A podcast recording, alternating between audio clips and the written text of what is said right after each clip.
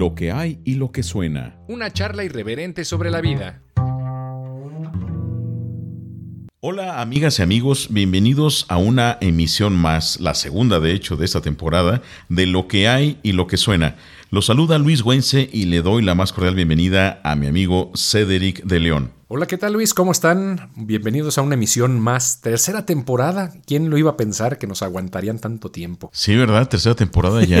Eh, o, tienen mucho aguante o, nosotros somos muy tercos o las dos cosas. O la verdad son muy condescendientes nuestros amigos del auditorio. Sí, pues muchas gracias a todas las personas que nos siguen, que nos han seguido y les mandamos un fuerte abrazo. Claro que sí, los invitamos y no lo han hecho a que nos sigan en redes sociales a través de Facebook, Instagram, Amazon Music, Google Podcast, Spotify y búsquenos como lo que hay y lo que suena. Síganos en las redes sociales, un episodio nuevo cada semana y si se han perdido alguno de los anteriores, bueno, pues búsquenlos, ahí están.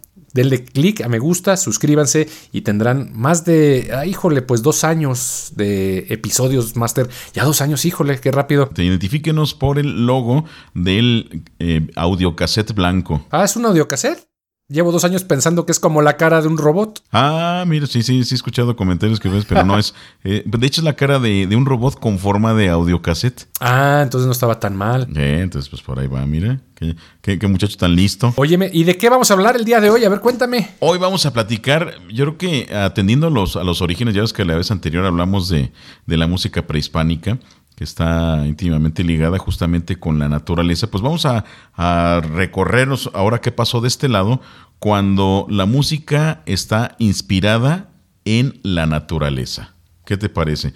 Vamos a ver, sí, instrumentos musicales que imitan algunos eh, fenómenos naturales, piezas musicales obviamente inspiradas en, en la naturaleza eh, que es donde se encuentra una beta eh, infinita, ¿no? Para inspirar no solamente a músicos, a pintores, eh, a escultores. de hecho, viene a mi mente Poetas. Gaudí, ¿no? Este arquitecto que se basó en la forma de, de los árboles y de algunas plantas para llevarlo al plano de la arquitectura. O poetas, exactamente, ¿no? Literatura, todas las bellas artes entonces están inspiradas de alguna manera o influenciadas de alguna manera por la naturaleza. Claro. Y también de alguna manera se busca eh, reproducir, ya no tanto, pues sí, tal vez inspiradas, buscando reproducir la, a la naturaleza misma, ¿no? Canciones inspiradas en la naturaleza como Verde será, este Verde que te quiero verde, eh, este, vuela, vuela, todas esas pues están inspiradas en la naturaleza directamente, ¿verdad? Pero... Una connotación muy indirecta, diría yo. sí, pero ya hablando... Pero no había pensado... Perdón, no había pensado en eso del verde será. eso fue un programa de la CEDUE de los años 80. Sí, claro, que, lo interpretaba Plácido, Domingo. Domingo, exactamente. Cuando empezaban con el rollo este. Pero era. Eh, la, moda ecologista. La moda, de hecho, sí. Era más forzado que nada ese, esa, esa rolita, ¿no? Como esa, esas épocas de, um, propagandísticas del gobierno de esa época en México, más forzadas a que, que, o sea, ni los calcetines ni los zapatos entraban, ¿no? Sí, sí, sí. Y de hecho también esa es la época de la música eh, de estos de superación personal, de Únete a los optimistas, ¿de acuerdo? Sí, como no, la época del Alex Day. Exactamente, bueno amigos, si ustedes no saben de qué estamos hablando, los invitamos a que busquen en nuestros episodios precisamente eh, es de superación personal, un, episodio de superación personal, donde pues no hablamos de superación personal, pero eh, ya ve, ya escúchenlo, se van a reír un rato. Como, pero como que nos burlamos, pero bueno. por cierto, del verde será, me, acordé rápidamente y bueno, a lo mejor igual lo quitamos esto, pero había unos, unos este, álbumes de estampitas, no me acuerdo dónde se compraban las estampitas, precisamente de este programa programa de la SEDUE, extinta secretaría, o que cambió el nombre, de que ponías las eh, diferentes regiones de, la flora y fauna del país, ¿no? No sé si te acuerdas. No me acuerdo, fíjate, tal vez no me tocaron a mí. ¿Cómo no te iban a tocar? Pues si son, son de los, de los del álbum, oh, del álbum, oh. si eres del álbum del amor es. Pero bueno, Master. Pero bueno, vamos a seguir. Sí, regresando a la música. Bueno, fíjate que, perdón, regresando a la música, pues ciertamente bien lo mencionas, queremos imitar y desde el principio de la humanidad y desde la historia musical de la humanidad, pues los instrumentos musicales eh, y que se han construido, pues de inicial tenían eh, un origen de imitar a la naturaleza, ya sea con fines rituales, que básicamente era lo la principal motivo, o también para cacería. Había flautas y pitos, así le llaman luego en algunos lados, para imitar pajaritos o aves, tambores para imitar los truenos en rituales. Entonces, eh, Eventualmente, pues no saldría alguien que no era cazador ni recolector y se dio cuenta que estos pitos, flautas y tambores podrían hacer música. Sin embargo, sus orígenes eran meramente inspirados en la naturaleza con fines y objetivos bien establecidos, que era la caza, la recolección o hacer que no se enojaran los dioses. Para llevártela bien con los dioses, ¿no? Era una manera de, de, también de comunicarles, como no había, digamos, esas palabras directas hacia el dios, no se, se manifestaba pues, con el trueno, con una tormenta, con un buen volcán, eh, pues obviamente ellos imitaban el lenguaje de los dioses, ¿no? Para, con una buena inundación con ellos. Exactamente. Y ahorita que hablaste ya de, de, truenos y, y demás, Fíjate que hay una obra eh, del barroco, ¿sí? Eh, siglos XVII y primera mitad del siglo XVIII, para ubicarnos eh, más precisamente, que se llama Les Elements, Los Elementos, ¿sí? que está escrita por un compositor francés de apellido muy parecido al, del famoso bolero del siglo XIX, pero este se llama Rebel, que él bueno, a sus ya eh, casi 70, ah, no más de, de 70 años, compuso una obra la que les acabo de mencionar, Les Elements. Muy, muy recomendable. No sé si habrá tiempo para escuchar algo aquí, Master, de, de, esta obra. Pues veamos, a ver si nos alcanza, ponemos algo al final. Bueno, pues este, si alcanzamos, pero les, comento, esta, esta obra eh, la escuchas tú al inicio y tú dices, no, esto no, no es, no es, del, barroco, esto lo debe haber compuesto algún eh, tipo fumado del, siglo XXI este, o, o del finales del siglo XX ¿no? Bien pasadote. Sí, empieza justamente con un clúster, o sea, el, clúster, y empieza eh, justamente su primer movimiento se llama el caos. Antes de ordenar todos los elementos, el aire, el fuego, el agua, etcétera, eh, los eh, empieza todo en caos, ¿no? Incluye igual que en la Biblia, ¿no? Al principio todo era tinieblas y confusión, ¿no? bueno, pues también así al inicio de su movimiento eh, no había los elementos separados, ¿no? Sino que estaba un verdadero caos. Y así se titula este movimiento, el caos.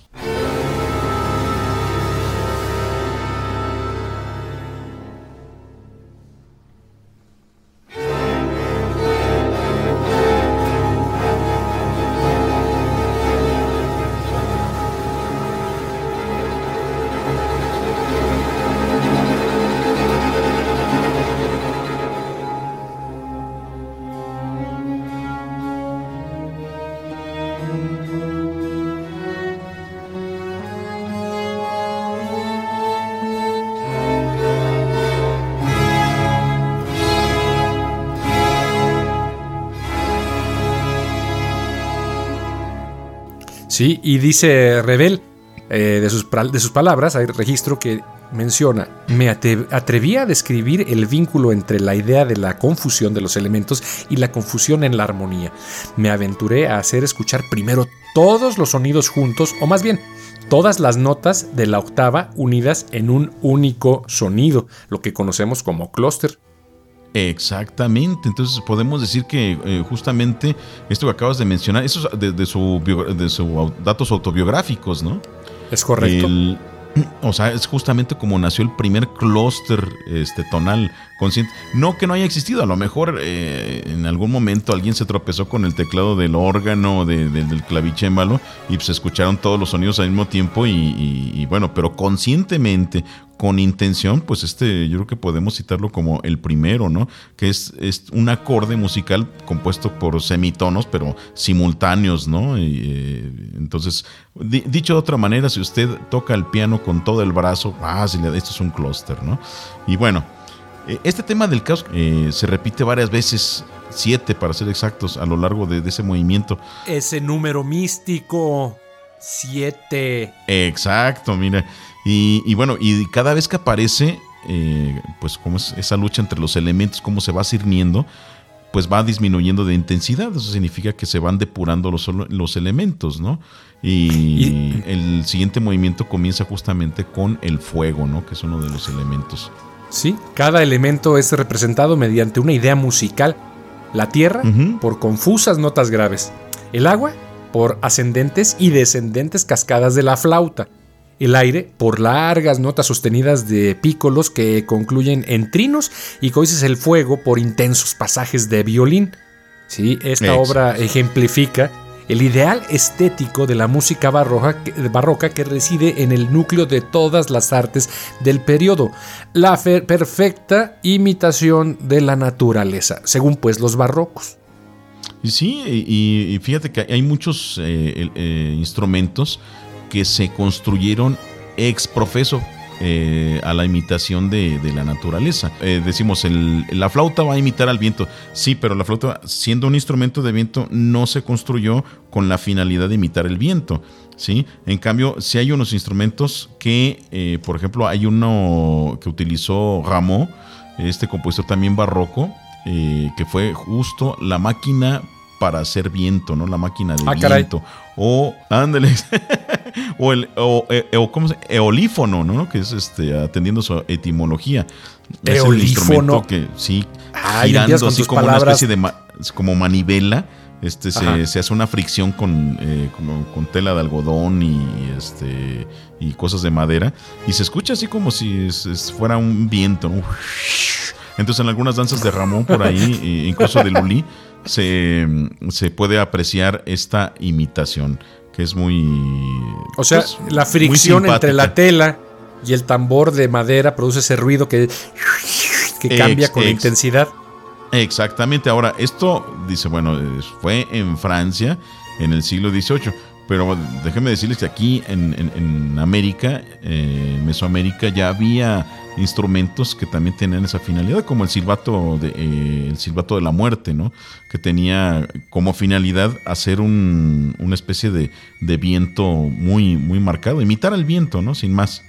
Pero bueno, vamos a regresar a nuestro barroco y, nuestra lista de compositores. Hay muchos que han utilizado esta, este tipo de, instrumentos. Sí, o sea, donde, si yo quiero escuchar o algún ejemplo de la música, de la máquina de viento que mencionas, es una máquina para hacer viento o simular el sonido del viento.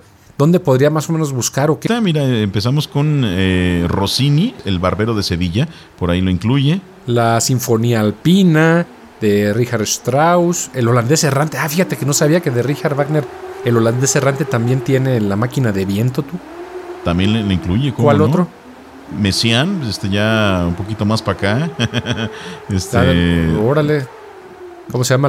los cañones y qué? El, mira, eh, mejor lo dejamos en la lista de Facebook para que vean. Entonces, porque son un montón, la fanchula del West, de, ya, eh, de Giacomo Puccini, eh, del... Mauricio Ravel, ahora sí. ahora sí, Ravel y Karl Orff de Temporum Fine Comedia. Eh, un montón de obras, ¿no? Entonces vamos a poner, tratar de poner en Facebook la lista para que nuestros amigos la sigan y puedan ver, porque son muchísimas. Pero mira, también en este sentido hay un registro de órgano que es el de pajaritos, no sé si te acuerdas.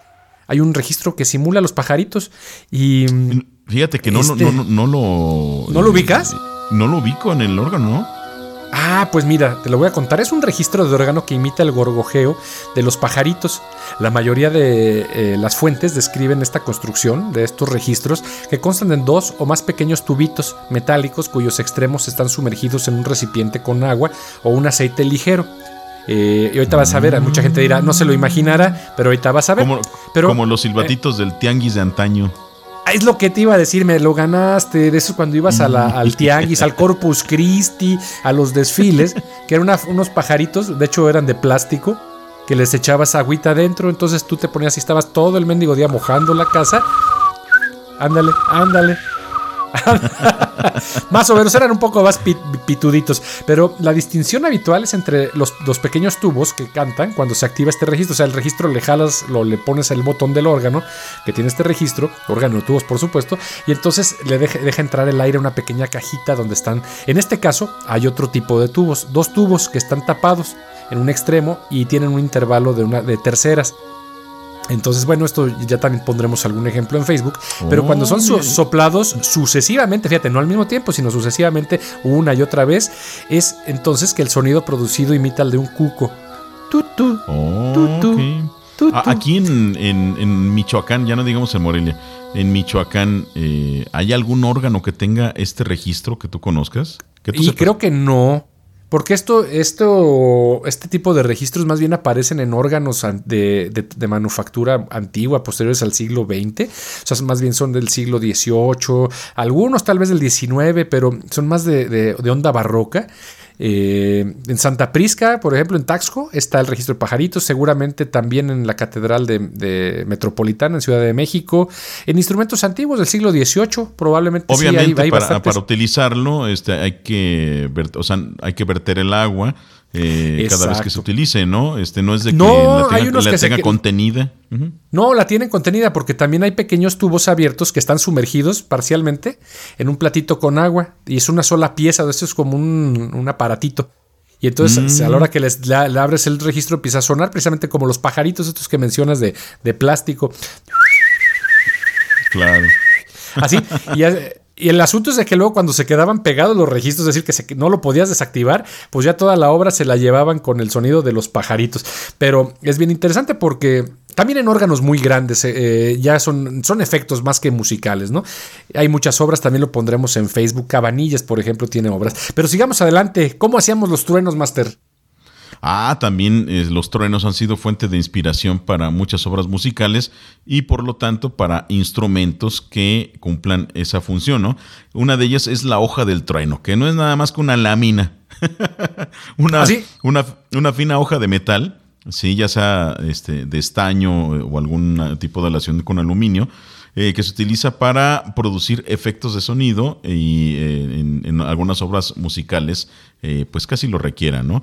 Eh, este dispositivo, esta lámina, eh, puede agitarse. De hecho, este lo utilizan mucho en, para efectos de sonido. Bueno, lo utilizaban, ahorita ya hay efectos ya grabados, pero lo utilizaban en, las radionovelas y en algunas eh, este, películas para, para, simular el, trueno, ¿no? También algunas obras teatrales. Entonces, esta lámina, la, lo agitan para que vibre o también se, se golpea con algún mazo dependiendo del tamaño, ¿no? y se le conoce también como máquina de truenos.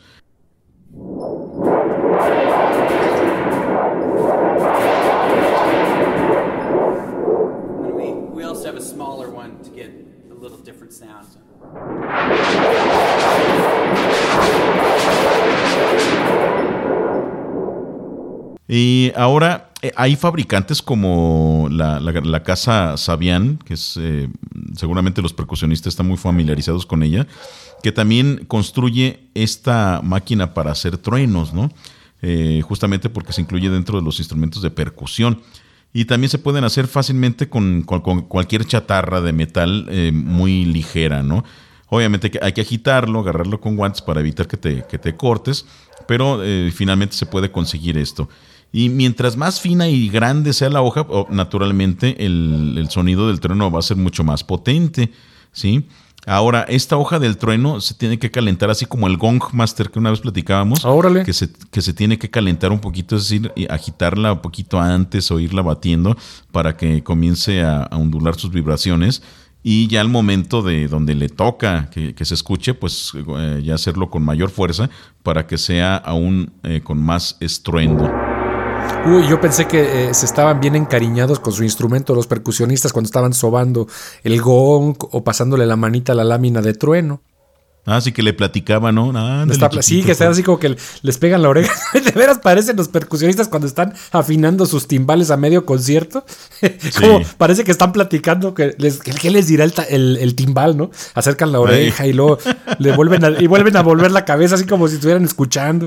Pero en fin, hasta ahora. es la, hoja de trueno, exactamente. ¿Tú, algún otro eh, instrumento de este tipo, Master, que imite la pues, naturaleza? Por supuesto, fíjate que el palo de lluvia o palo de agua, que es un tubo largo con huecos eh, rellenos de semillas, principalmente, en cuyo interior se clavan palitos de bambú o de madera, formando una helicoide que se extiende a todo lo largo cuando el palo se inclina suavemente, las piedrecitas o las semillitas caen y su golpeteo con los palitos produce un sonido que se asemeja a la lluvia o agua cayendo. Fíjate que su origen se remonta a los pueblos indígenas de la Amazonia sudamericana, muy extendido entre los pueblos eh, tulumayos, eh, panataguas, quitos, mexicas, entre otros. Sin embargo, se ha encontrado vestigios arqueológicos en culturas pre-incaicas de la costa peruana de los Andes centrales. Fíjate que los materiales que se utilizan para construir un palo de lluvia varían dependiendo de las tradiciones culturales y los materiales que se pueden obtener en cada lugar tradicionalmente se hacen con cactus cuyas espinas se sacan y se muelen se dan vuelta y se vuelven a introducir. También eh, suelen construirse utilizando cañas de bambú. Fíjate que yo me imaginaba que era algo más sencillo, pero hay una, eh, una serie de artesanía pues muy complicada para hacer un palo de lluvia. Claro, y pueden de venta ahí en Quiroga, ¿no? pueden sí? encontrar. Sí, ahí los venden, ahí, ahí, pueden encontrar de, varias calidades. Obviamente no hay algunos constructores de este tipo de instrumentos en eh, Sudamérica, sobre todo, eh, para, la música andina. Eh, que son pues obviamente mucho más caros pues, puesto que su construcción es más, más fina, más depurada y su sonido así también se refleja, ¿no? Em, y sí, cuéntame sobre ahora vamos a pasar a otra parte, ¿no? De la música, una música que le llaman la docta. Eh, sí. Eh, ¿qué, ¿Qué pasa con esto? Bueno, la música, ¿has escuchado hablar de la música programática? Bueno, si no, recuerdo si ya hablamos en algún otro programa o, o después vamos a hablar, pero es eh, justamente esta, esta música que está basada en elementos extramusicales, ¿no? Como bien puede ser alguna estampita, puede ser algún... Eh, lo que más adelante sería el poema sinfónico, ¿no? Y, bueno, y uno de los elementos extramusicales en los que eh, ese tipo de, composiciones tiene su inspiración es justamente en la naturaleza. Y yo creo que el ejemplo más conocido para todos de música programática se encuentra en las cuatro estaciones de Vivaldi, ¿sí? Y, también para otros que gustan de, la música eh, ya hacia el siglo XX, pues eh, naturalmente la consagración de la primavera de Stravinsky. ¿no? Eh, suena rudo. Exacto, y también hay otras composiciones como La Mañana, ¿no? Del poema sinfónico de la Pirgin Suite de, de Grieg y el Moldavia, ¿no? De Smetana. Uh, qué hermoso, sí, es muy bonito. Main, Vaterland, ¿no? Que es este, este poema sinfónico alusivo justamente a su patria. Eh, los murmullos del bosque de Wagner. Mablas. Sí. exactamente. Es más, hasta la, este, la, sinfonía número 6 de, de Beethoven. La, la, pastoral. Y fíjate que. La pastoral. Eh, la sinfonía esta alpina de Richard Strauss, nada más para que te des una idea, rápidamente, los, las partes o las secciones que, las escenas que le llaman, fíjate nada más es noche, salida de sol, el ascenso, entrada en el bosque, camino junto al arroyo, por la cascada, aparición, en los prados floridos, en los pastos y perdido en la espesura y la maleza. ¿Qué más naturaleza quieres en una obra como esta. Exactamente, ahí está evidente, ¿no? La, eh, la, alusión directa a la naturaleza, ¿no? Es exactamente. Escuchen esta, esta, este poema sinfónico. Pero más, eh, ya para casi terminar, Master, se nos está acabando el tiempo. No, se te está acabando a ti, ¿no? Pero te vamos a extrañar. pero, digamos, ya, ya se termina el programa. bueno, no digas, los, los acompañaré en mi espíritu. Pero hay, compositores que sí conoces, por ejemplo, Mike Oldfield. Eh, o Jean-Michel Jarre o Jarre, como le dicen algunos, centenares de artistas han empleado sonidos de fenómenos meteorológicos y otros elementos del entorno para recrear atmósferas relajantes, asfixiantes o incluso evocar lugares geográficos concretos desde un bosque hasta el fondo del océano. Sí, y que no se te olvide Jorge Reyes, ¿eh? No, pero ese ya lo, no lo pusimos, no pudimos meter en la anterior. Fíjate que estaba revisando eso de eh, el, rock, pero ya hablaremos de eso después, mejor. No quiero hablar de eso. El etno rock, ande, pero bueno. mira, sí, en la, música definitivamente como tiene su origen justamente en, la imitar, en limitar la naturaleza, pues no se puede escapar de ella, ¿no? En algún momento, por más rockero que sea la banda y todo eso, en algún momento, es más hasta inconscientemente, están imitando a la naturaleza, ¿no? El hecho de, de marcar el pulso, cierto pulso, o, acelerarlo, o retardarlo, de repente cortarlo, pues están imitando el, pulso de, su mismo cardio, ¿no? Es difícil escapar eh, a, la, a, la, naturaleza con la música, ¿no? Puesto que de ella procede. Y, bueno, ya para ir cerrando, Master, eh, ciertamente sí, ya se nos acaba el, este valioso tiempo pues vamos a hablar de alguna playlist de, sonidos ambientales. Eh, hay, un montón, de hecho, si te metes a Spotify y a todos estos sistemas de streaming, incluso hasta YouTube gratis, eh, sonido para relajarse con lluvia, truenos de la naturaleza, música para hacer meditación con cantos de aves, o sea, un montón, o sea, no, la verdad es que no... Perdón, eso me sonó ya el que está tanto de moda el pseudo yoga, ¿no?